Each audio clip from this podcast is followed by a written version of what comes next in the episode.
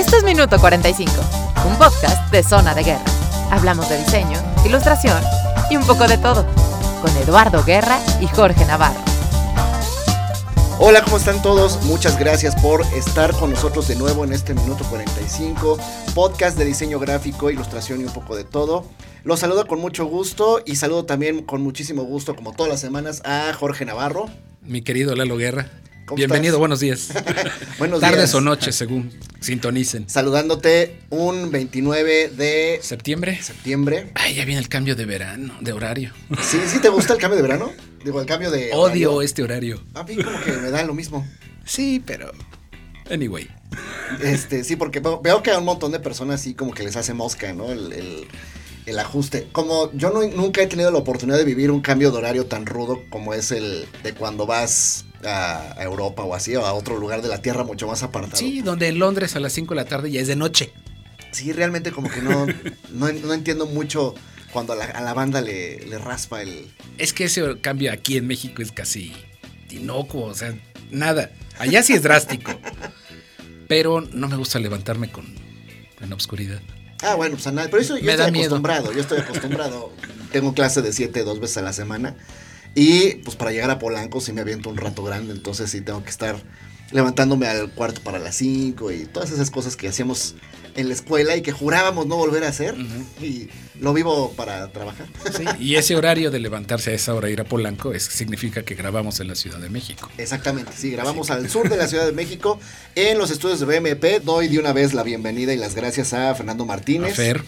Fer, que nos saluda desde atrás de la ventana. Jorge Navarro, titular indiscutible del estudio TPA, el único. donde desarrollan qué, George. Imagen corporativa, manejo de marca, concepto creativo. Sacamos cinco proyectitos para nuestro cliente estrella Altexa. Todo bien. La semana pasada tuvimos, bueno, Altexa estuvo presente en el Food Tech Summit, que es una expo dedicada a ingredientes para la industria de alimentos. Entonces hay saborizantes, colorantes, enzimas y todo ese mundo de los alimentos. Fuimos invitados por Altexa a ver cómo había quedado el trabajo Ok. les gustó. y este también tuvimos oportunidad de buscar sabores para nuestros productos de- del vino tinto, del malt wine y el queso que estamos preparando. Ya, bien. Entonces, pues habrá novedades para noviembre, diciembre de este año Perfecto. y pues ya estaremos invitando a nuestros amables escuchas. Te voy a poner un 4. ¿Dónde podemos seguir tu trabajo, George? El trabajo, ¿cuál? ¿De diseño? Sí, señor. Eh, tengo un Behance Ok. eh, Jorge DG Navarro. Y um, pues básicamente, también tengo una cuenta de Instagram donde no la tengo tan ordenada. Entonces hay fotos personales, pero también hay fotos de proyectos. El ojo o la vista, de, o el punto de vista de un diseñador y, y las cosas que te llaman la atención. Dijo, de repente cuesta trabajo administrar redes sociales. Ajá. Por otro lado, yo soy titular del estudio Zona de Guerra, donde hago eh, Diseño, ilustración. Trabajo de diseño eh, de identidad corporativa, ilustración, caricatura. Esta mañana reposté una caricatura que hice en el Inktober del 2016. Despertándonos de lo que yo creo que es la cruda más grande que ha vivido el país, ¿no? Después de haber sufrido la terrible pérdida del príncipe de la canción. Sin duda sí, pero creo que tengo resaca. Pues ayer se nos fue José José. Y, eh, y bueno, José José nunca ocultó el tema de su alcoholismo. De hecho, hizo una par de películas al respecto, ¿no? Independientemente de, de su calidad interpretativa en el tema de, de- balada romántica, pues siempre tuvo este tema con, con el alcohol. Y muchas de las manifestaciones que se hicieron el día de ayer, pues tenían que ver con eso, con su, con su lucha contra el alcoholismo. Con su lucha contra el alcoholismo, con el famoso meme, que bueno, me compartiste la, la Ay, historia. sí, la historia del meme. de la historia del meme que seguramente muchos hemos visto en redes sociales, donde está él, está ubicándolos en el contexto, está en una conferencia de prensa y es una foto que tomó un fotógrafo del diario Reforma. Ajá. Ahorita doy el crédito en lo que sigues platicando la historia. En las redes lo encuentran como George McFly, al fotógrafo. Jorge Delgado se llama él. Jorge Delgado, sí, trabajó en Reforma y actualmente vive en Cancún. Ajá. Pero bueno, le tomó la foto donde él hace una gesticulación con las manos y que se hizo famosa. Y fue la respuesta corporal a una pregunta sobre la situación que mucha gente conoce de la mala relación que existe entre él y su hijo. O existía, ¿no? Porque el don José ya se adelantó. Sí, caray. Este, pero bueno, a veces esto me, me llevó un poco a la reflexión de, y es una frase de Félix Beltrán, decía que a veces el accidente supera el diseño. Entonces este cuate tomó una foto que no la tomaron como pues, muy valiosa en aquel entonces, pero algún otro medio que tenía acceso al banco de imágenes de Reforma la retomó y ya después el cuate, este, bueno, Jorge, este, se dio cuenta que su foto era la que estaba en ese meme. Entonces, a veces, eh, y no diciendo que el diseño sea un accidente, digo, generalmente nos tardamos mucho en conceptualizar y concretar, los gráficos que hagas se convierten en algo pues, universal. Sí, de repente, de repente yo podría pensar que ese meme se podría volver playera y alguien la portaría, ¿no? Claro. Seguramente. sí. Con, claro. con don José José haciendo esa, esa cara de incomodidad que, que yo lo veo y, al enterarme, porque pues eso me enteré hoy en la mañana, ¿no? De la historia de ese meme. Al enterarme que fue un momento incómodo por una situación de una pregunta indiscreta en conferencia de prensa sobre su familia, pues ya no sé si me parece tan gracioso compartirlo, ¿no? Mira, Pero bueno, pues ya no está, tú y todo el mundo la conoce, así que Creo que al final también como que muchas cosas de hoy en día, los memes, se recontextualizan de, otra situación y eso está, sobre todo en diseño, creo que trabajamos mucho con cierta perfección y darle como un cierto lugar a, a las imágenes, pero ahora es como un poco al revés, ¿no? Tratar de descontextualizarlas y darles como un discurso diferente. Claro. Que al final del día de eso se trata el meme, ¿no? Esa reflexión que acaban de escuchar, amigos, nos la comparten ni más ni menos que nuestro invitadazo del día de hoy. Hola, hola. sí estamos honrados con esta grata y gran presencia. El señor José Luis Coyotl nos acompaña. El, O Jo- Coyot, el José nada más. No, no soy José José, nada más un José. José, todavía le falta El pistear un José poco José. más. José José. Hay, que, hay que declarar un poco este día de peda nacional para que rendirle honor al, Al príncipe de la canción. No, bueno, el ejemplo ya sabrán ustedes si es bueno o malo, pero pues ahí está el ejemplo. Sí. Pues sí, ahí está.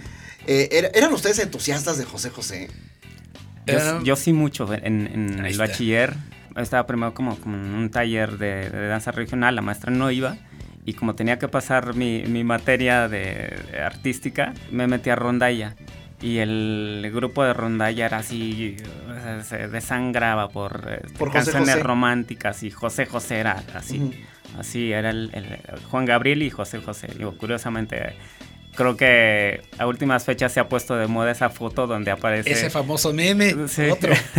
donde aparece Rocío Durcal, aparece Camilo Sesto, Juan Gabriel y, Y José José. José José y pues bueno, ya. Ay, de repente se fueron los dos al mismo tiempo, ¿verdad? Sí. Amigos, esto hace unas tres semanas. Sí, hace poquito. Exactamente, dos semanas, algo así. Y ahora ya hay otro meme donde le, ahora le pasa la estafeta, creo que a Angélica María y a Chabelo o alguna de esas. No, a Silvia Pinal. Silvia Pinal, Silvia Pinal. perdón, cierto. ¿Y sabes qué? Creo que... ay, es- Y es- se olvida de María Victoria. Exactamente. Ponta María Victoria. María Victoria pues tiene también ahí... ¿A dónde Sí, va sí, sí. amor? ¿No? Pero bueno, no sé por qué estamos... eh, digo, el mexicano al final del día siempre se ríe de la muerte. De ¿no? la muerte. Sí. Y pues está curioso que formemos ahí a los famosos como para estar en la antesala. Muy de gracioso, ¿no? Eh, Sí. la, la verdad es que ojalá pasen muchos años para que nos vuelva a tocar eh, una- uno de estos eventos.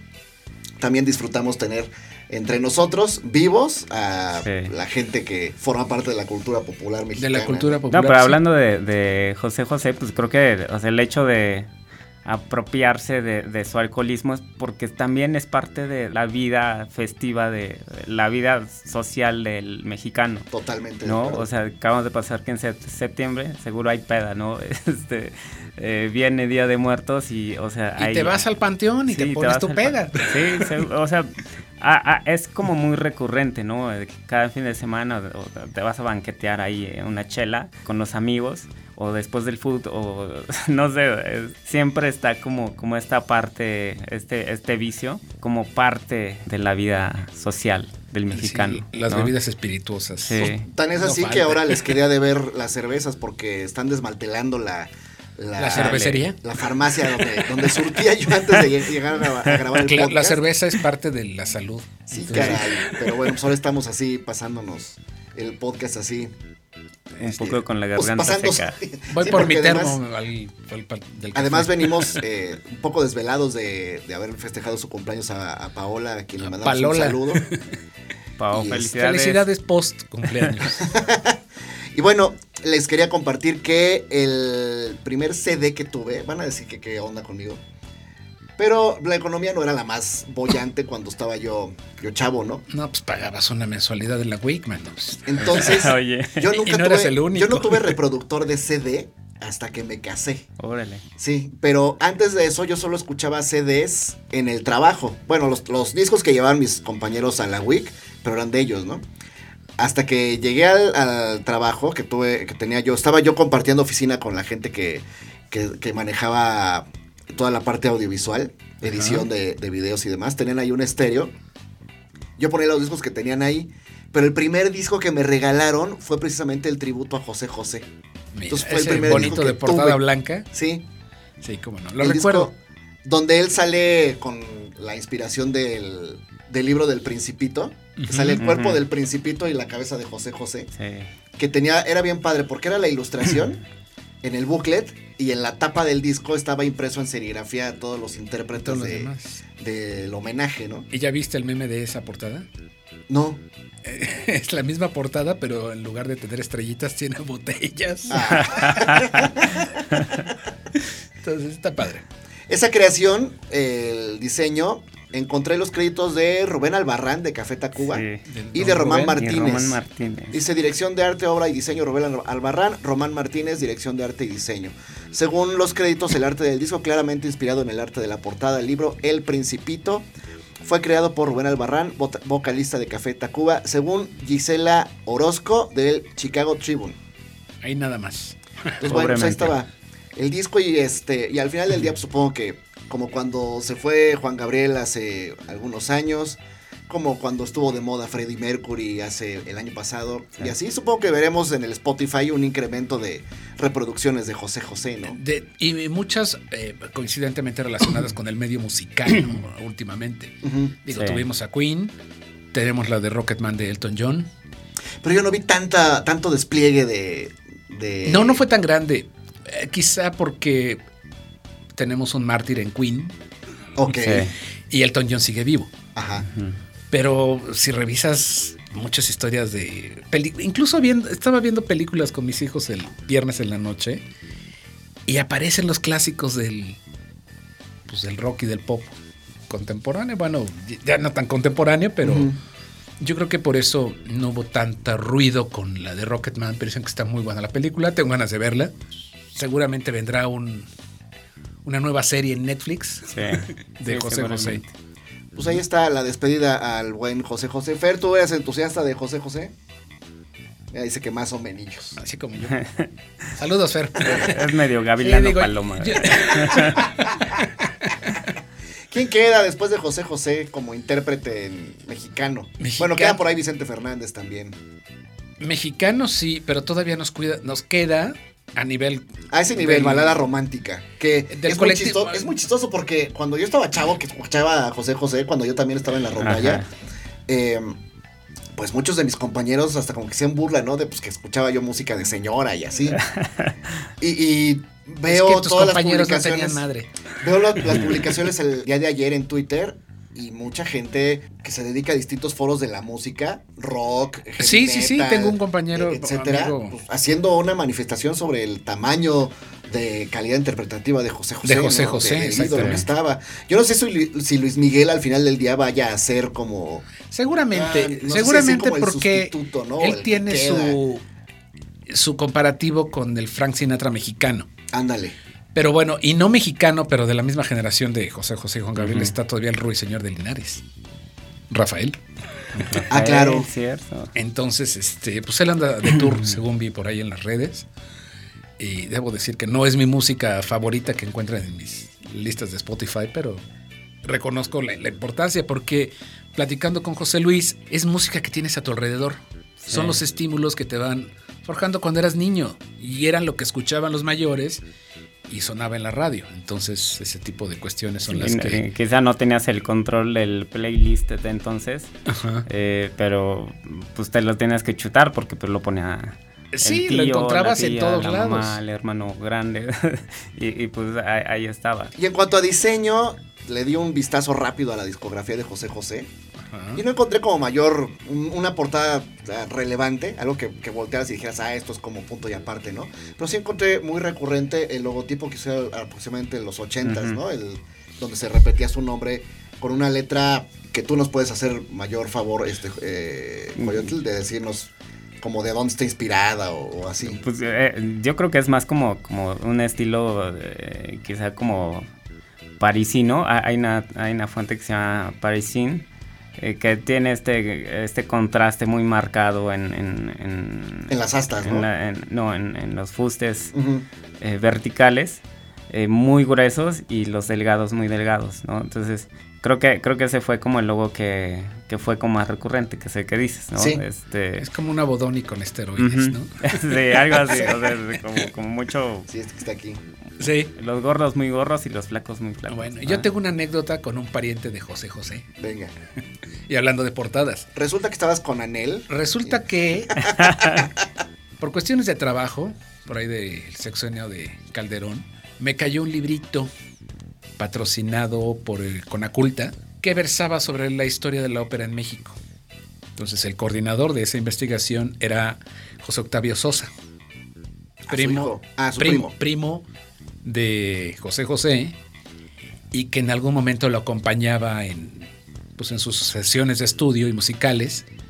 Pero sí me contó que tristemente pues, se le iba el control ya cuando se excedía de contenido etílico. Ah, es una pena. Es una pena, pero que sí el cuate tenía una voz portentosa para, pues, para esta cuestión. Además lo hizo muy Sí. bien. Y bueno, entre lo que compartía la gente ayer haciendo homenaje, me encontré una canción de que subió un fue compañero mío en la universidad Rafael Cepeda. Después fundó un grupo llamado Salamandra que tenían rock y tuvieron su valor ahí a mediados de los 90 y subió una canción de José José que nunca identifiqué cuál era Ajá. porque no era de las famosas pero era un ritmo no muy común dentro de la balada que él se caracterizó. Y la música que este cuate subió incluso el video era en blanco y negro.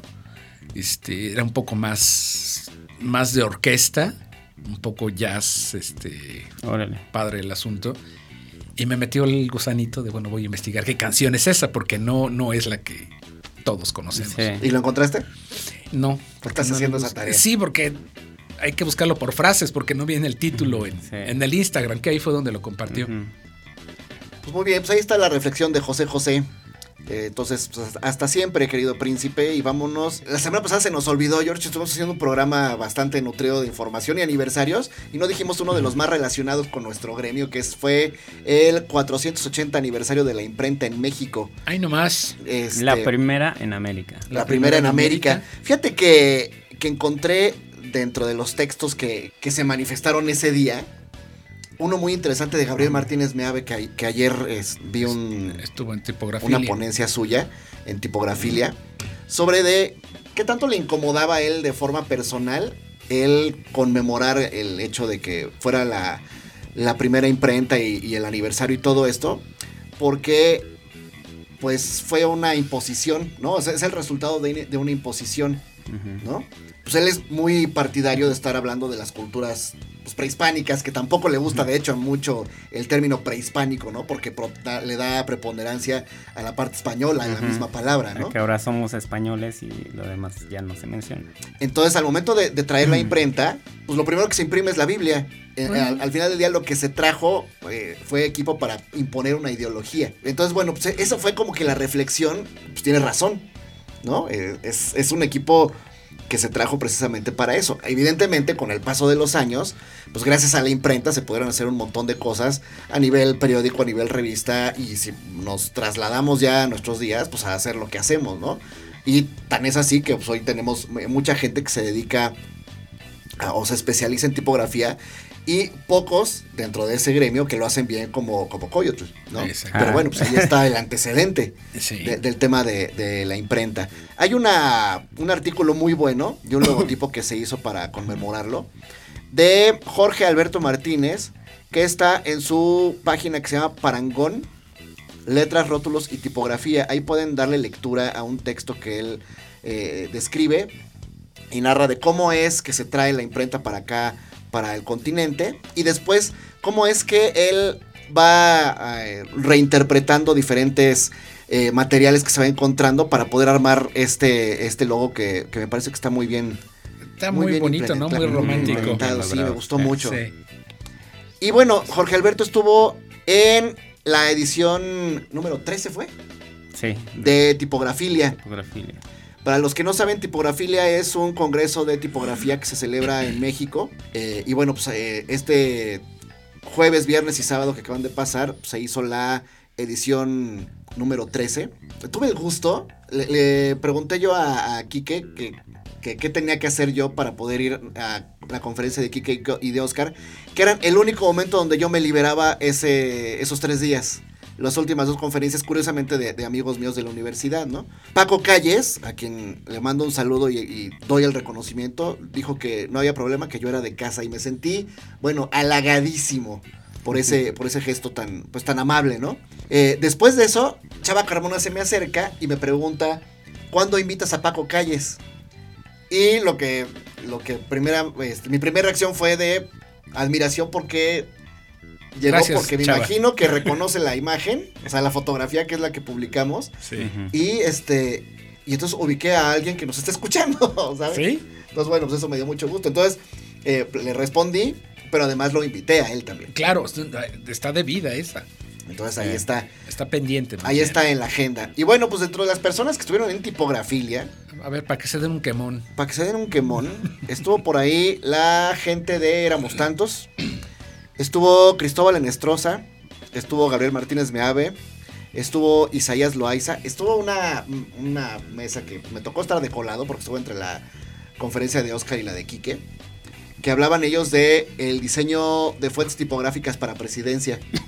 Y fue curioso porque además, pues uno diseñó para el PAN, uno para el PRI y uno para Morena. Entonces vaya, no hubo como un debate de diferencias políticas, sino un encuentro de lugares comunes de cómo fue que esa, ese proyecto llegó a, a sus manos, cómo fue su metodología de trabajo y qué puntos en, en común encontraron eh, pues para desarrollar esos, esos proyectos de ese tamaño, ¿no? Habría que preguntarse y destacar también a quién se le ocurrió, seguramente los otros fueron por imitación, pero diseñar una fuente específica para un gobierno. Ideograma. Que si bien, que si bien, este, sí, pero lo hicieron para Calderón. Ajá. que la, que la Sí, sí, pero ajá. digo, qué bueno que hay un diseñador en el gobierno o algún externo lo vendió bien al gobierno que tomaron como un punto importante tener una tipografía distintiva. Que anteriormente, y creo que Gabriel Martínez Miave lo hacía para periódicos, hacía fuente y de igual, de igual manera Cristóbal Enestrosa para, para Gandhi, la librería. Pero sí, a mí me llama la atención y me da gusto que alguien haya reconocido la importancia del diseño para los gobiernos. Y para tener ese sello distintivo, ¿no? Exactamente. Y no usar Trajan, como en el gobierno de Ujú. Cometón. Bueno, con eso empezaron. Con ese empezaron, sí, Sí. pero pues también fue. Que ayer entendía por qué, porque son proyectos como que son. Los piden tan de bomberazo. Eh, Eh, sí, y- exactamente. y con tan cortos tiempos de respuesta para, para el- en cuanto empieza cada administración, pues que tienen eh, que empezar a resolverlo de, otra- de alguna otra manera. Entonces, haz de cuenta que la Trajan era como la maqueta de lo que se quería hacer. Ujú. Y posteriormente, pues eh, eh, entra la, la fuente tipográfica de, que desarrolla De Cristóbal, ¿no? Ajá. Sí. Y de manejo de gobierno, a mí nunca me disgustó. Sí me gusta. El águila mocha de, de Fox. De Fox. Ah, bueno, que Eso ahí- a mí sí me ese- gustaba. ese no sé quién lo haya diseñado, fíjate. No, tampoco ubico, pero. Y de, pues dentro del programa, pues teníamos el taller de José Luis Coyotl, que nos Sí. acompaña el día de hoy. Coyote. Coyol. Digo, además Coyol. es, es- es- es como, como raro cuando este, me hablan porque o me dicen Coyol o me dicen Coyote, porque el- mi segundo apellido es Mixcoatl o Mixcoatl. Ujú. Eh, entonces les cuesta como mucho trabajo. Entonces, Coyol, las secas. ¿no? O José, cuando eras Ah, Cuando vivía en Los Ángeles era en Los José. Ángeles, exactamente. José. Normalmente en este podcast eh, hago la, la reflexión de cómo conocí a la gente. Pues en este caso, tengo a ti de conocerte pues, algunas pocas semanas, porque Sí. Coincidimos apenas- en algún lugar. sí, coincidimos en eh, El Museo de el la Museo Acuarela. Museo de la Acuarela. Fuiste a dar una conferencia Sí. para la gente de escritor y ahí nos Sí. invitó Paola para escuchar Ajá. y para poderte conocer, pero tengo registro de, de seguir tu chamba desde que formas parte de, de Ula Ula. Sí. ¿No? De que, de- desde que formabas parte de- del staff de Ula Ula y pues posteriormente de ir siguiendo tu carrera en solitario, ¿no? Que Sí. bueno, pues ha ido creciendo y creciendo y creciendo y te has vuelto una de las figuras más reconocidas de este sí. gremio, ¿no? Híjole, mira, no, no sé, eh, nunca he tenido como, o más, nunca he buscado como, como ser como protagónico de algo, ¿no? O sea, simplemente me dedico, ¿no? Y pues lo que ha ido resultando, pues eh, ha sido muy afortunado, quizás resultado de un proceso de trabajo, pero mm, pues sí, he tenido como mucha suerte en coincidir con gente que en primera me llevó a trabajar a Ula Ula, después con Domingo Martínez, que era el director de arte de la revista Matiz, que creo Sí, que es, no. marcó un hito y un gran cambio en, en la manera de, de ver y entender el, el- diseño, específicamente en, en un contexto de gente que estaba desarrollando topografía. eh, a, mí, a mí me marcó eh, eh, Matiz. Entonces eh, trabajé con, con Domingo, estuve haciendo algunos años de docencia en, en Puebla, yo soy de Puebla, bueno, de un pueblito de, que es parte de San Andrés Cholula, que está en, en Puebla. Entonces, pues es...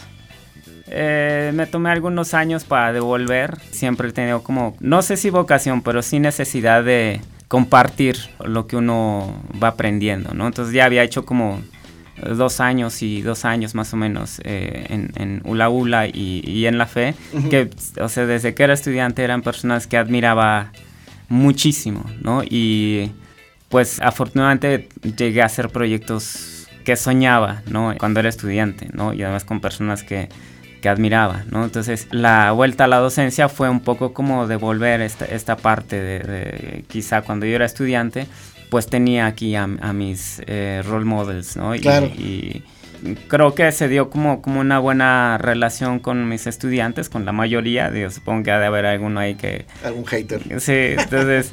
Y de ahí me invitaron a trabajar a Prologue Films, con este, que es un estudio que, que fundó Kyle Cooper, pues, el legendario diseñador eh, de créditos, que fundó también Imaginary Forces, que es también otro, otro estudio eh, súper importante. Entonces, pues bueno, me invitó a, trabajar con él y estuve ahí cinco años trabajando. Y pues ahora eh, regresé hace cinco años y pues me dediqué a freelancear, ¿no? A, a llevar ya más una vida independiente porque pues los tiempos cambian y pues eh, quería probar otra, otra manera de hacer las cosas de una manera mucho más libre. Muy bien, pues al final del día me parece que has estado haciendo las cosas bien y que tu nombre ahora es marca, ¿no? Ah. Vámonos eh, rápidamente a la pausa y regresamos para eh, pues que nos platiques de lleno desde qué momento en la historia de tu vida te encuentras con el diseño, la tipografía y qué es lo que hace que pues que el día de hoy estés sentado aquí junto Va, a nosotros va, va. compartiéndonos toda, toda tu experiencia. Entonces, vámonos un segundito. Vámonos. Creo que he vivido un primer tiempo muy fuerte en cuestión de aprendizaje, en donde te llegan a la portería y no te, te defiendes y llegas a la portería y, y constantemente hay presión sobre el contrincante, ¿no?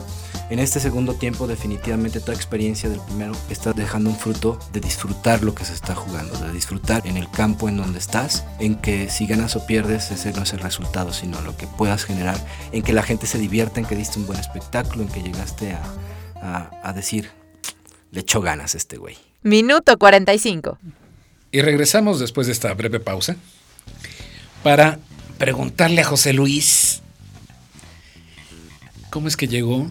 Digo, he platicado contigo algunas cosillas y bueno, este me llama mucho la atención, me gusta cómo integras lo que tú llamas tu entorno, tu gráfica popular y cómo llegaste a desarrollar un estilo bien personal para empezar a diseñar, y luego hacer tipografía y estar presente en tipografía. Así que, venga. bueno, como, como yo nací en un pueblo, eh, o sea, hace 42 años que, que- que- que tengo, Está chavo. Eh, sí, estoy chiquito todavía. Eh, y pues era un pueblo pequeño, o sea, aunque, aunque estaba cercano a, a la capital de, Puebla, a Puebla capital. O sea, era, era, una gran distancia, o sea, había que hacer como mucho esfuerzo para llegar a, a esa civilización, digamos. Entonces teníamos, estábamos como en una, en una burbuja muy de pueblito. Mucho del, de la vida, digamos, moderna de entonces, a mí me llegó muy tarde. Cuando yo tenía siete años, eh, mi papá falleció este, y yo era el que lo acompañaba todos los días al, al, campo. Era en su último año, es como dicen, era su colita, ¿no? Entonces, pues de alguna manera me quedé como huérfano de esa parte, pero también de mi mamá, pues somos 10 hermanos. ¿no? Entonces, con una situación en donde el proveedor pues ya no está, eh, mi mamá se tuvo que hacer cargo de, esa parte, ¿no? Entonces, por una parte me quedé este, sin mi papá y también sin mi mamá, ¿no? Entonces... Sí, porque ella eh, asumió otro rol. Sí, totalmente. Y pues para 10 hijos, ninguno era mayor de edad, ¿no? Entonces, el más chiquito tenía 6 meses y mi hermano mayor eh, tenía 16, si no me equivoco. Entonces, yo tenía 7. Eso de alguna manera desarmó un poco el contexto familiar y mi mamá se fue a, trabajar, a, vender cosas al, mercado. Generalmente era verdura o, hierbas para cocinar. Entonces, eventualmente, eh, con el tiempo, pues yo fui creciendo y empecé a ayudar a mi mamá y, la, empecé a acompañar al, mercado. Y ahí creo que tenía como, como muy marcado un poco este, este contexto eh, familiar, pero no había como digamos, un lenguaje visual al que, al que estuviera mm, atrapado. Eh, o sea, siempre, siempre me gustó leer, por ejemplo. De chico, que será a los 7, 8 años, me mandaban a cuidar este, las vacas ahí alrededor, eh, que eran de, de, mi papá, ¿no? Y pues, ya eran de la familia. Entonces, me acuerdo perfectamente que un día las llevé y alguien, como estábamos a la orilla de la carretera, alguien dejó una bolsa. Había llovido y eh, la bolsa tenía libros y pues eran libros pues ya viejos, algunos libros pues que eran quizá de la, de la escuela, pero ya no estaban en uso. cumplido su ciclo, ¿no? Exacto. A, a, mí me dio como mucha inquietud eso y empecé a rescatar los libros. Me acuerdo perfectamente que había una sequía, que es como una zanja, este, por donde pasaba el agua de riego. Y me hice ahí como, como una casita y ahí guardaba mis libros. Tu este, primera repisa. Mi primera repisa. Entonces tuve un contacto como muy temprano. Eh, cuando, cuando, entré al, a la primaria fue el primer niño en, en, saber leer. Porque, no sé, supongo que es este acercamiento con, con los niños en un pueblo donde el saber leer no era, no era una prioridad, ¿no? O sea, era, era una vida de campo, era una vida donde, pues, la concepción del futuro de, cualquier niño estaba pensada como para que siguiera dedicándose al campo, digamos, a la vida rural. Vacas, ¿no? Entonces, pues bueno, ese, e, ese, fue un momento creo que creo que me marcó como, como mucho. Y después pues vino esta, esta parte de acompañar a, mi mamá y era un mercado en el centro de, de, la ciudad de Puebla, que todavía existe, el mercado 5 de mayo. Y pues ahí todo el, el contexto de, de cultura popular que había, de barrio, de como de una comunidad como más cerrada y evidentemente toda la parte de visual que había en ese en ese contexto, ¿no? Entonces crecí como muy, muy rodeado de, ese tipo de cosas. O sea, digamos, en ese instante no era como consciente como de, de, todo ese, ese mundo, o sea, la música, eh, la gráfica, eh, la manera en cómo son, son las personas, la manera de vestirse, el, el bullicio callejero, o sea, había como muchas cosas. Después, cuando entré a la universidad, le ayudé a mi mamá algunos años y después entré a la universidad. Y pues una manera de, ayudarme a, pagar la escuela, pues era trabajar. Y trabajaba eh, yendo a, la central de abastos desde madrugada. Eh, y, la central de abastos era, si, si, el mercado popular era un mundo, o sea, la central de abasto era, era así un planetario de, de cosas que incrementaban, eh, potenciaban todo ese, ese mundo en el que, en el que había estado viviendo, ¿no? Entonces, eh, pues desde chico con, con la gráfica, eh, digamos, de pueblo y después la gráfica del mercado y la gráfica de, de, la central de abasto, creo que llegó un momento en, en, en la universidad en que... Justamente viendo a personajes que están recuperando esta parte eh, de identidad y que se reflejó eh, creo que en, una generación que coincidió de alguna manera en los que se fueron acercando al concepto de matiz. Gabriel Martínez Meave tenía como un acercamiento, tenía como cosas ahí quizá mucho más históricas, más profundas de otros lugares. Había mexicanos, este, por ejemplo David Kimura, que se había ido a estudiar a, Suiza. Nacho Peón, eh, Mónica Peón, que también estaban tratando como de recuperar cosas, pero trataban de darle un lenguaje eh, nuevo. Entonces había como, como una parte como de recuperación y también de reinterpretación de, de este contexto que siempre había estado ahí. ¿No? Entonces eso me influenció mucho a, mí y me di cuenta que era parte de mí, ¿no? Que, que lo había vivido toda la vida. Pues bueno, empecé a, a, desarrollar cosas relacionadas con, con, gráfica popular. ¿Todavía en la carrera? Todavía en la carrera, fíjate, en la carrera reprobé tipografía 1. No me digas. y, y, además fue con un maestro al que le debo un montón que se llama Antonio Pérez Ñico, que fue como de los fundadores de la carrera de diseño de, la, de la UAP. Pues bueno, reprobé tipografía, ¿no? Entonces, eh, al final lo pasé como en un extraordinario. perdón, perdón que te interrumpa. ¿Qué era lo que veías en tipografía? Pues eh, nada. o sea, Por con, eso reprobé. Con, Nico, o sea, lo que hacíamos pues era... Él es cartelista, ¿verdad? Es cartelista de, escuela cubana, es, es cubano. Este, él junto a, René Ascuy creo que fueron como, como eh, grandes impulsores de, la carrera de diseño y del diseño en, Puebla. Y pues bueno, lo que hacíamos era pues prácticamente dibujar letras y tratar de aplicarlas, pues, en, este caso eh, la mayoría de las veces en, cartel. Pero eran letras dibujadas eh, o, copiadas de algún estilo. Sí, ah, teníamos el Mecanorma, el libro de Mecanorma, creo que ahora ya, no, sé si lo editan, el catálogo de... Pues sí, que era, que era un libro, un muestrario de, tipografías que eh, en ese entonces se, vendían en letras set, ¿no? O en letras este, transferibles.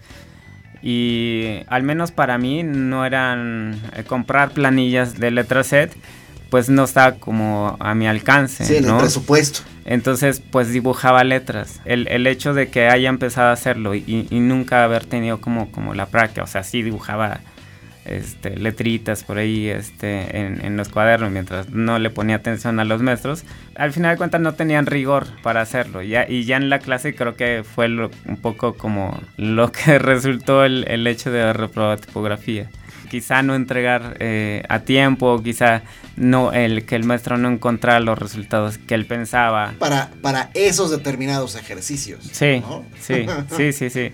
Entonces, al siguiente cuatrimestre, Nico volvió a dar de otra materia, era cartel. Entonces, fue, fue como no sé, como mi momento de, de, querer desquitar ese... Ese trance amargo. Sí, entonces pues a partir de ahí creo que se generó como una, una buena relación con Nico y entonces las clases que tomaba con él, este, me decía, tú haz lo que quieras, no, no, échale, ¿no? Este, o sea, me motivaba mucho como como a, liberarme, a, hacer cosas, ¿no? Entonces... Sí, te habías ganado su confianza en el proceso de trabajo. Creo que de alguna manera, eh, no sé, percibió que, que podía hacer más cosas, ¿no? Entonces, creo que en, el transcurso de la carrera no encontré lo que yo estaba buscando. Bueno, quizá ni siquiera sabía que estaba buscando en, temas de tipografía, pero sí tenía claro que quería hacer otras cosas, ¿no? Que no quería estar como, como en la medianía, ¿no? de, lo que se estaba haciendo. ¿no? O sea, toda la tipografía pues era muy técnico, este, todavía e, eran contenidos de, imprenta, de tipos móviles prácticamente. Este, entonces, em, había muy buenos maestros eh, que, que, tenían, digamos, ese conocimiento técnico. Pero yo lo que quería era enseñar letras, ¿no? De alguna manera como, como que se fue dando en los proyectos que hacía en, en la escuela que trataba, creo que justamente el hecho de empezar a hacer esta práctica de dibujar letras eh, me llevó a, seguirlo haciendo, ¿no? Ya sin depender de una calificación para la escuela. Sí, sino la más grande, ¿no? Que es tu propia autoevaluación. Exacto. Y entonces, pues empecé a desarrollar primero una letra y después un conjunto de letras y eh, se fue volviendo más grande hasta que empecé a ver como el potencial de hacer las fuentes tipográficas Fíjate que este año cumplo 20 años de cuando diseñé mi primera fuente tipográfica. Ah, no me digas. ¿Cuál Sí. fue? ¿Cuál fue? ¿Cómo se llama? Se llama X. X. X. ¿Y para qué la desarrollaste? Para nada, o sea, la neta, para nada. O sea, más bien era un ejercicio. Ok, un ejercicio. proyecto. ajá. un Ajá. ejercicio que, que- que me impuse y en general eh, con los años eh, me siguieron montón de, de- de fuentes tipográficas. Había veces en que producía dos o tres fuentes tipográficas al mes, ¿no? Wow. Y se volvió una obsesión muy, muy, muy fuerte. Entonces, Perdón, perdón que te interrumpa. ¿Cuántas fuentes tipográficas has diseñado desde De 20 que años para acá. Digo, no, no, no es exactamente porque ha sido muy variable, pero yo creo que deben dar por ahí de las 200. Wow. ¿No? O sea, pero, o sea, también sé que no todas son buenas, ¿no? O sea, muchas fueron parte de un proceso de formación, de un proceso de aprendizaje donde, pues bueno, pues la regaba aquí, digo, quizá en, en algún momento cuando tenga este tiempo, eh, me dedique a, a- a replantear esos ejercicios, corregirlos. a corregirlos. O sea, porque cada una de esas 200 aproximadamente son independientes. Sí. O una es una versión de otra.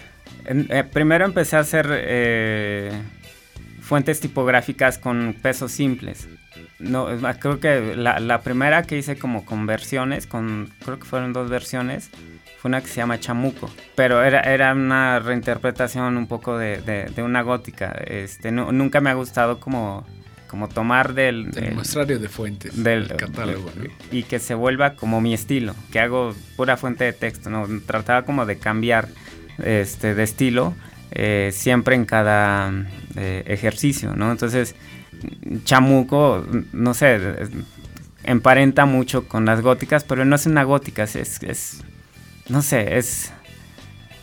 No sé qué sea, pero Ok, ok. eh, eh, eh, estuvo como muy basado en, una, en un dibujito que hice de un, de un diablito muy geométrico, muy, muy recto. Más decorativa, tal vez. Ajá. Pues eh, esa creo que fue como la que tuvo un- un- un- la primera versión, digamos, alterna.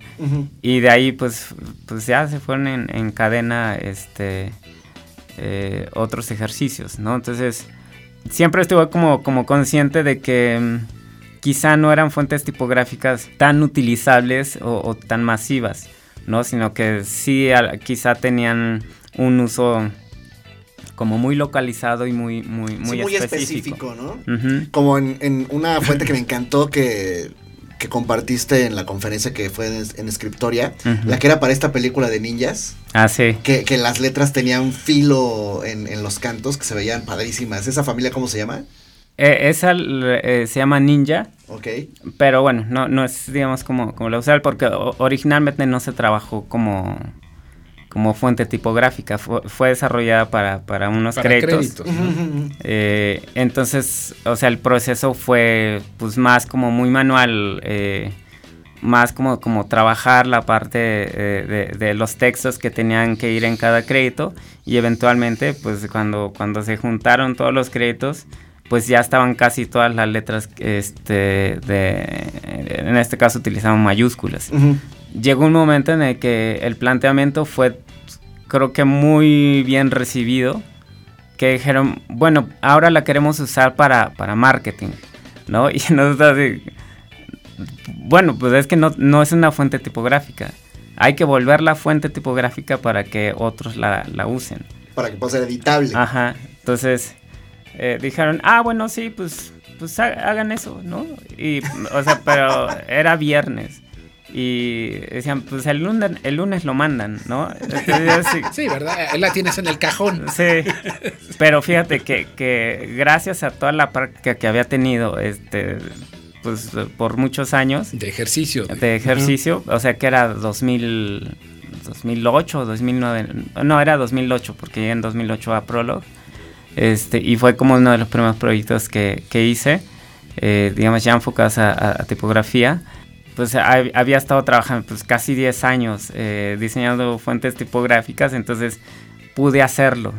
Fue como complicado porque también necesitaban mayúsculas, este, minúsculas, ¿no? Y, y números, porque pues lo querían utilizar tam- también para el rollo final, lo que le llaman el encrawl. Eh, y pues traía nombres de, de, de, de gente de Noruega, ¿no? Entonces tenía ahí un, un, Sí, diacrítico algunos- ajá, ajá. Este, adicional, ¿no? Entonces había que diseñar diacríticos y decía de repente un apartado que decía unidad 2, ¿no? Unit 2.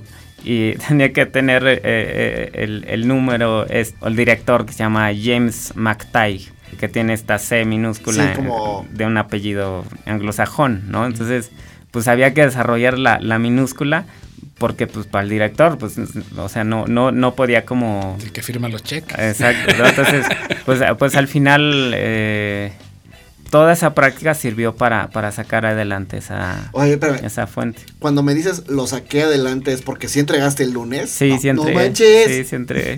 No dormí, o sea, sí, sí fue como... O sea, una jornada de 72 horas prácticamente. Pero, o sea, sí, sí se o pudo sea, no cabía la posibilidad de decirles esto no se puede hacer en este tan corto tiempo. No, porque ya estaban pidiendo las cosas, eh, eh, iban a hacer el, el, el trailer.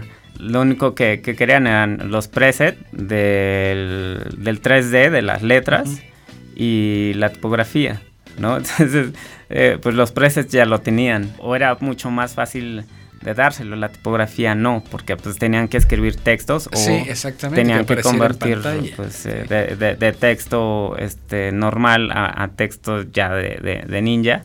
Pues si había algo y no lo veían, o sea, iba a ser un, un desastre, ¿no? Entonces, creo que todos estos, eh, todo este ejercicio que había hecho con, con los años me hacía como muy consciente de, de todo lo que podía provocar eh, la falla de un Carácter. de un carácter, ¿no? Y que si no se dan cuenta que, no sé, en Prolog creo que un- una de las cosas que más pude contribuir es justamente ser como mucho más, estar mucho más atento al- a, a todas las cosas de tipografía que, que había, porque pues creo que sí lo cuidaban, eh, Kyle siempre era como muy cuidadoso en las cosas, pero eh, cuando era un contenido de texto mucho más masivo, la neta no les preocupaba como que tanto, ¿no? Entonces, quizá hacía falta como, como alguien que estuviera consciente de, de- de- de la dimensión que, que podía tener un- una falla eh, en, en una tipografía.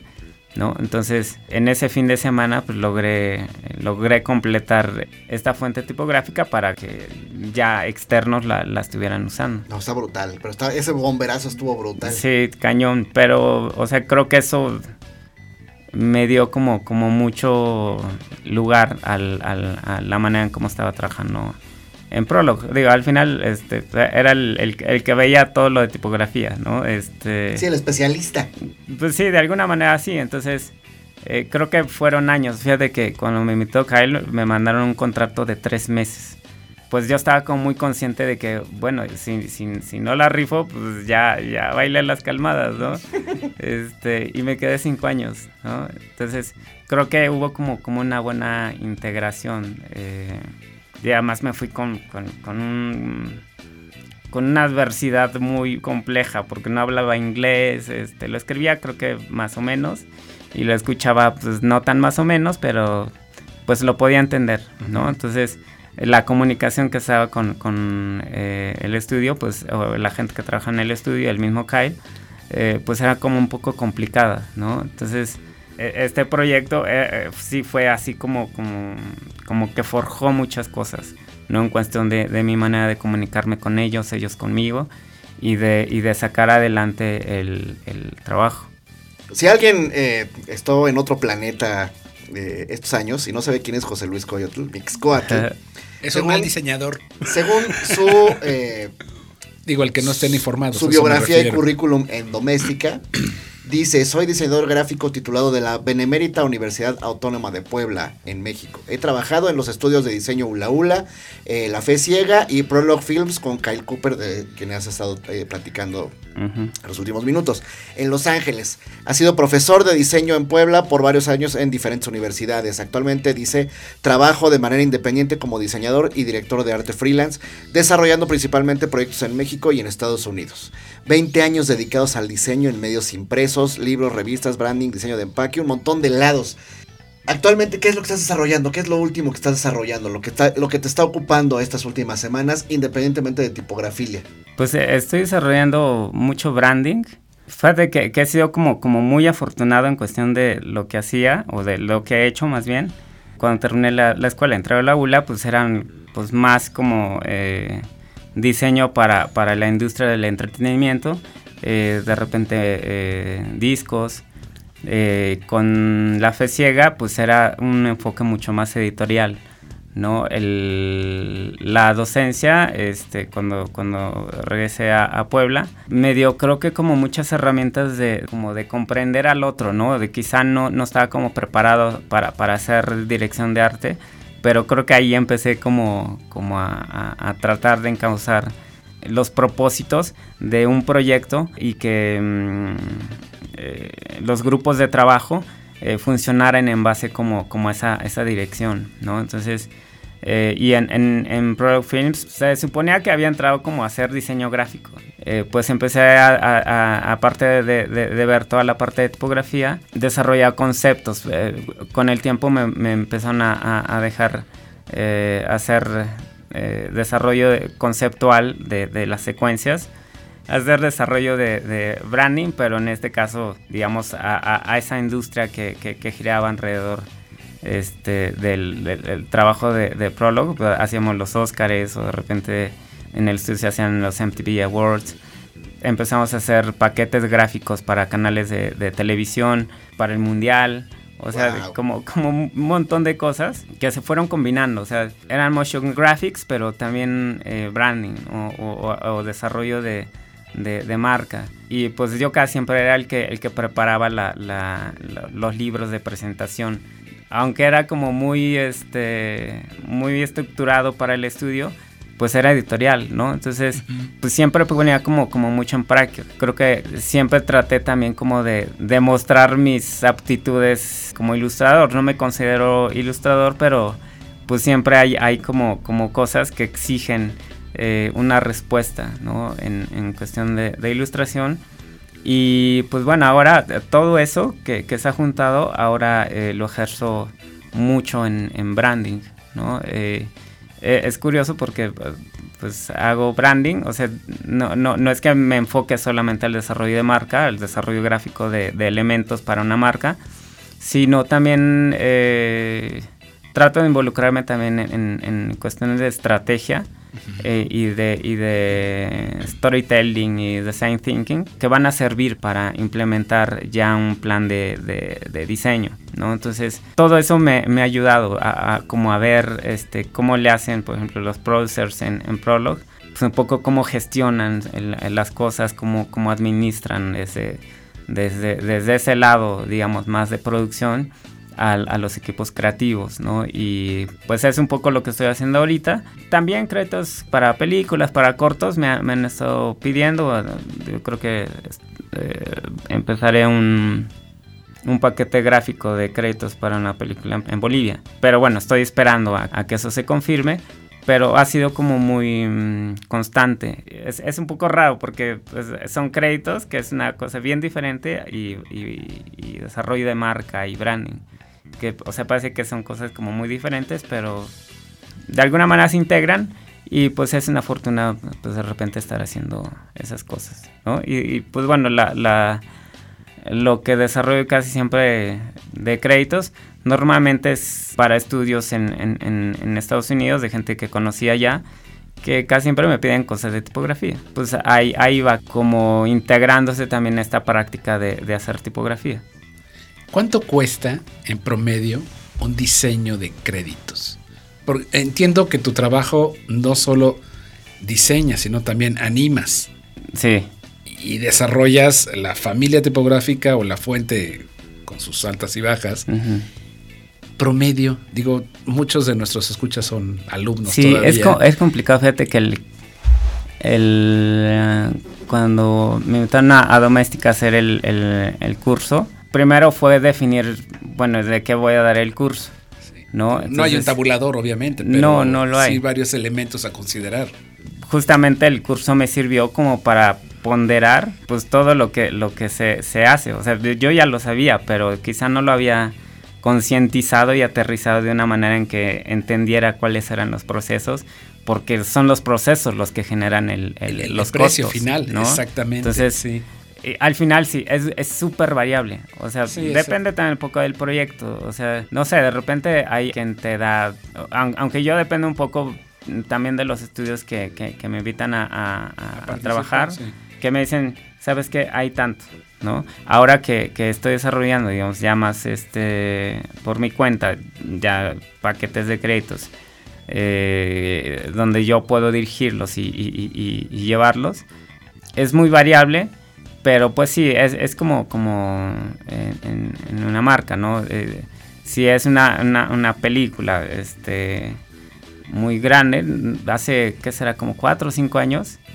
este, Diego Luna hizo una película que se llama Mr. Pig, él, la dirigió. Originalmente, el, el- no sé, una amiga que, que- con la que trabaja en Prolog, este, me decía, oye, ¿sabes qué? Tengo un proyecto que, este, no sé si conoces a Diego Luna, y yo, "Pues, claro que lo conozco, ¿no? Este, Es el capitán Casanando. de hecho, me lo encontré alguna vez por ahí en, en- en- en una playa en, en Venice, en, Palizadas, Calabazas, por ahí, este, Santa Mónica, por ahí este, me lo encontré, pero él ya vivía en, Los Ángeles. Ana Criado se llama, que recién fue nominada a, a un Emmy eh, por eh, los títulos de créditos de la serie Star Trek eh, de su segunda temporada. Mira. Entonces, sigan a, a Ana. Bueno, la encuentran como Ana CZ. Y pues bueno, ella me dijo, ¿sabes qué? O sea, creo que a mí no me va a dar tiempo. Te lo voy a pasar. Pues resulta pues que era Canana, que, que había... Canana Films. Canana Films, que estaba abriendo su, su oficina en, en- en Los Ángeles. Y preguntaron pues quién lo podía hacer, ¿no? Encontraron el contacto de Ana y Ana regresó al proyecto a, refirió a contigo, México. Ajá, sí. entonces trabajamos ahí, eh, pero en ellos tenían como un presupuesto, ¿no? Eran, Sí, sí, no, sí, creo claro. que eran Digo, uno se adapta. dos mil o tres mil dólares. Una cosa así. Digo, no, no era como el gran paquete, o sea, no, no se podía hacer como, como muchas cosas porque Con era un algo muy ajustado, tradicional. sí. Pero, o sea, creo que por ahí anda. Dependiendo, porque te digo que esto era tipografía blanca sobre fondo negro, ¿no? Este. Y pues sí, sí un poco. A, a mí lo que me interesaba también era, pues, empezar a, a, a moverme más, ¿no? A, que me conozcan más. Y este, Sí, dije, pudiste bueno, dos mil dólares. A lo mejor pues, no gano tanto, Sí. pero tengo una exposición y no prometida por el cliente porque pues, tu trabajo lo van a ver un millón de personas. Eso Sí. se- no caigan. Pero acá creo que fue una No, buena aquí creo que fue, ¿no? fue como una cuestión muy honesta de decir, bueno, pues tenemos dos mil dólares. O sea, Sí, es una película independiente, ¿no? O sea, esto, esto lo está pagando Diego o Canano o quién sabe. Sí. Este, quién lo está haciendo. Pero, pues hay esto, ¿no? Hay esto, este, sí. Y lo que necesitamos es esto, Sí. ¿no? Y pues ahí fue más bien un ejercicio, creo que de sincerarse y decir, bueno, si no pueden pagar más y si eso, digamos, cubre de alguna manera el- la inversión de tiempo, dinero y esfuerzo Ah, que yo pueda hacer exactamente, en, en- en el proyecto, bueno, pues, pues, bueno, pues lo hago, no lo hago. algo excelente. Al final lo, lo terminé haciendo y Sí, creo final- que ha sido como la constante, por ahí dos mil, tres mil dólares, pero digamos nunca he tenido como grandes producciones, grandes producciones, o sea, sí hay, o sea, no, no tengo Sí, idea de presupuestos cuánto altos. cueste Ya llegarán. Avengers, ¿no? Eh, que Sí. requieren quizá un, un- un equipo mayor, con mayor especialización en determinados eh, campos. Digo, yo lo veía en, en Prolog, que pues, estamos divididos aquí, los de edición de video, los de diseño, los de este, edición de audio, y así, los editores. Pues sí, están las, la, eh, bueno, la oferta a servicio del cliente, ¿no? Sí. ¿Qué, qué tanto le quieres meter? Y justamente lo, creo que lo le, da el valor adecuado porque todo lo tienes ahí, ¿no? Ok. Entonces, pues eh, creo que por, por ahí va, ¿no? no Al menos en, en- en- en lo que yo he hecho, sí puede ir entre 2.000, 5.000 y eh, yo creo que en los siguientes años ya podré cobrar un poquito más, ¿no? Sin duda lo harás. pero pues también estoy consciente de que, o sea, si, si, eh, si no animo tanto, pues esto me va a ayudar también como, como a, a esforzarme más, ¿no? A hacer mejor este algo. Bueno, ¿dónde te contratan? ¿Dónde están tus redes? Exactamente. Ah, bueno, eh, espérame. es que nunca me acuerdo de mi Anímese, lleve el paquete. de Bueno, créditos. pueden encontrarme en, en Instagram como JLCoyotM, Coyot con Y y eh, terminación TL, M, En Facebook, ah, mi nombre como tal, José Luis Coyotl Mixcoatl o Mixcoatl. En Behance igual, o sea, en general no, no, no manejo como, como apodos, eh, este, o sea, mi nombre y, y ya. No eres doctor nada. No. Y mm, tengo mi sitio en ProSite, que es la plataforma de, de- de- de- de los sitios es, que, que provee a los miembros este, de Adobe. Eh, ProSite que es jlcoyotlmixcoatl.prosite.com y ahí está, no todo mi trabajo porque es mucho, pero sí hay, hay una selección, una, una curaduría mucho más personal de, de- de- de lo que hago. No, y bastante interesante, es un placer Sí, navegar por tienen tu que página. verlo. Los que no lo conozcan, ¿dónde han estado? Te pediré rápido, este, José Luis Coyotl. No me acostumbro a decirte Coyotl. Este, una reflexión, este programa se llama Minuto 45, es una es un alto en el camino, es eh, el medio tiempo del si hacemos la analogía con el fútbol. Este sería tu medio tiempo, bueno, estás acercándote a, a esa, a ese primer tiempo, ¿no? ¿Cómo podrías decir, este, hacer una reflexión de cómo te ha ido en, en este juego de la vida? Este, ¿Cuál ha sido el papel que has desempeñado? ¿Cómo te sientes? ¿Te deja satisfecho? Mucho. Creo que mucho ha tenido que ver con encontrarse con las personas adecuadas, con también eh, fijar muy bien tus convicciones, quizá no saber qué chingados hacer en la vida, pero pues eh, volverse en, en alguien que hace, ¿no? Y que produce y que quizá no le tiene miedo a, fallar. Uno de mis statements más eh, arraigados que tengo en la vida es que la adversidad siempre enseña. Creo que es la maestra más, más enseñadora de, de la vida, ¿no? Porque pues aprendes a no repetir cosas que hiciste mal, ¿no? Y pues que, que crezca, ¿no? Yo conozco un montón de gente que se formó como diseñador, pero ahora es fotógrafo o son ilustradores o diseñan tipografías, ¿no? O, bueno, yo lo que quiero hacer, digamos, a, a futuro, seguir diseñando, seguir creciendo,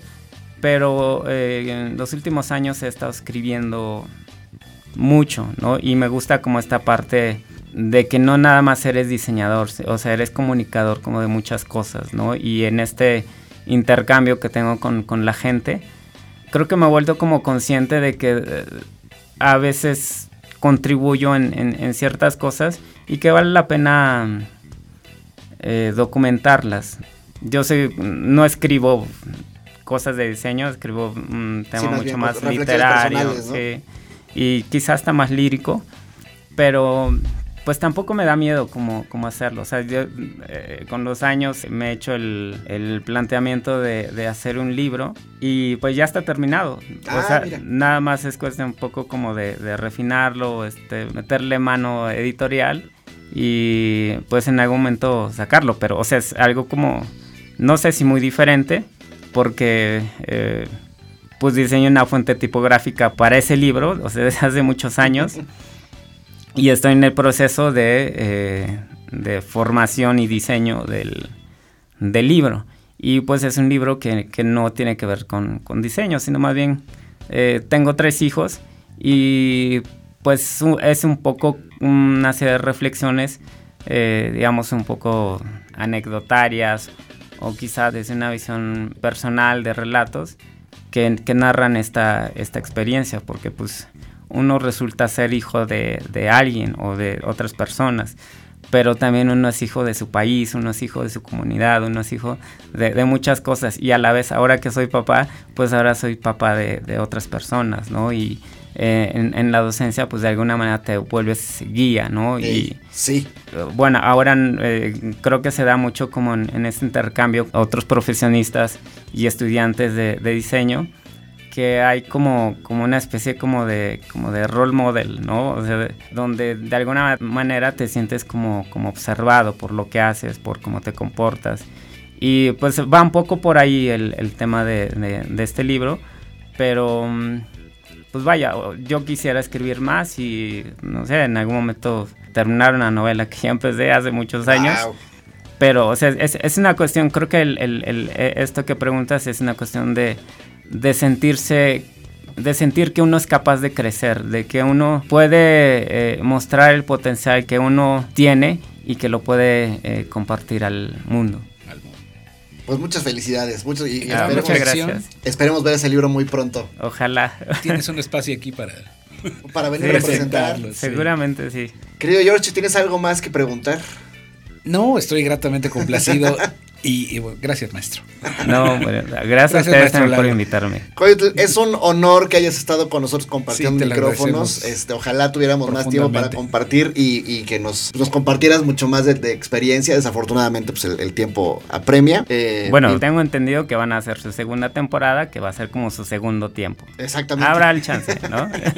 Habrá chance de volver a, a cotorrear más. sí.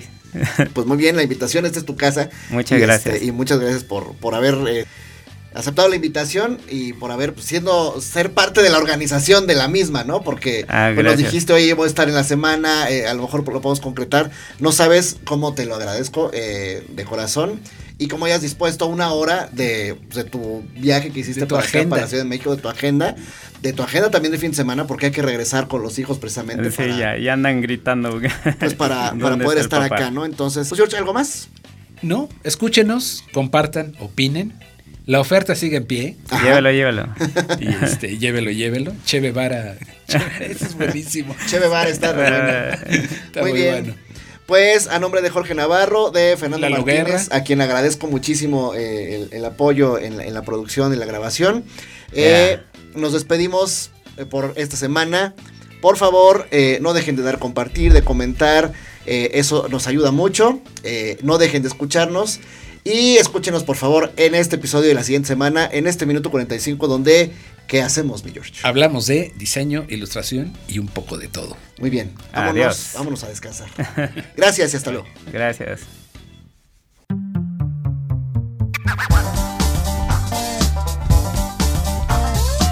Esto fue Minuto 45. Gracias por acompañarnos.